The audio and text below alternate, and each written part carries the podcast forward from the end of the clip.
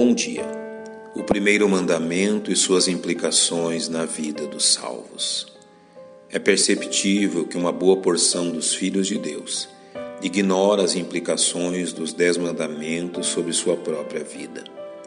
É bíblico asseverar que a lei, incluindo os dez mandamentos, foram dados exclusivamente à nação de Israel, como declarado na própria lei. Estes são os estatutos e os juízos e as leis que deu o Senhor entre si e os filhos de Israel no Monte Sinai pela mão de Moisés.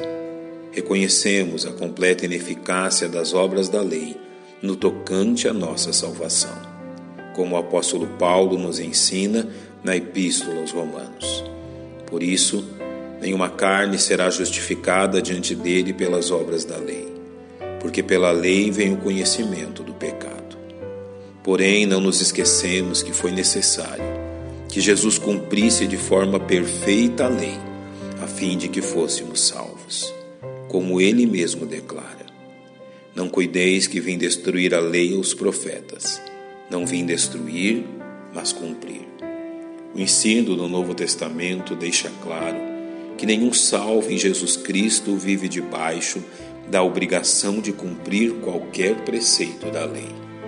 Mas isso não exclui o fato que o ensino neotestamentário é fortemente influenciado pela revelação de Deus aos santos do Velho Testamento, de forma que os princípios morais revelados nos Dez Mandamentos são imutáveis e atemporais. Como exemplo deste princípio, observe o ensino no primeiro mandamento: Não terás outros deuses diante de mim. Este mandamento implica que, como mordomos estabelecidos por Deus, a nação de Israel devia submeter-se e ser fiel à direção do Senhor. Isso inclui três áreas específicas de suas vidas. Primeiramente, ao receber a lei, a nação de Israel tornou-se guardiã da revelação de Deus, que deveria ser fielmente ensinada às gerações posteriores, como lhes disse Moisés. E estas palavras que hoje te ordeno estarão no teu coração.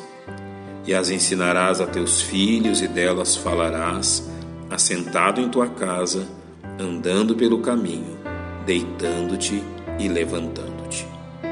A nação também recebeu o ministério sacerdotal, como descrito no livro de Êxodo. E vós me sereis um reino sacerdotal e o povo santo. Em terceiro lugar, a nação de Israel seguiu um modelo teocrático de governo.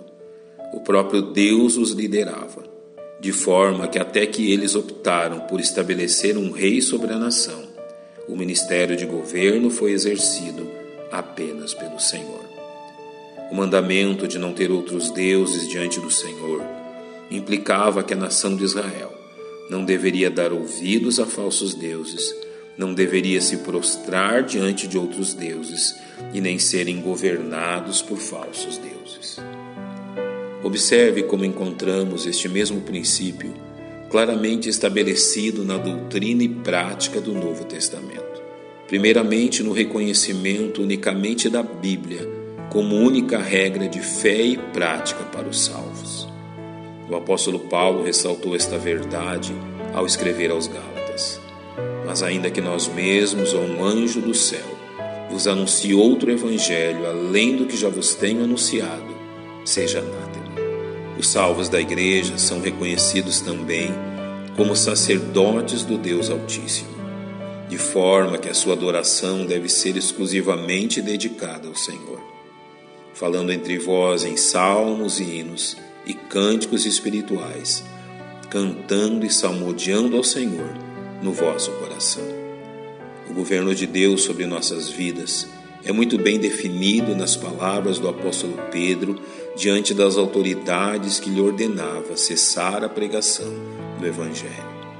Mais importa obedecer a Deus do que aos homens. Jesus resumiu esta verdade magnificamente.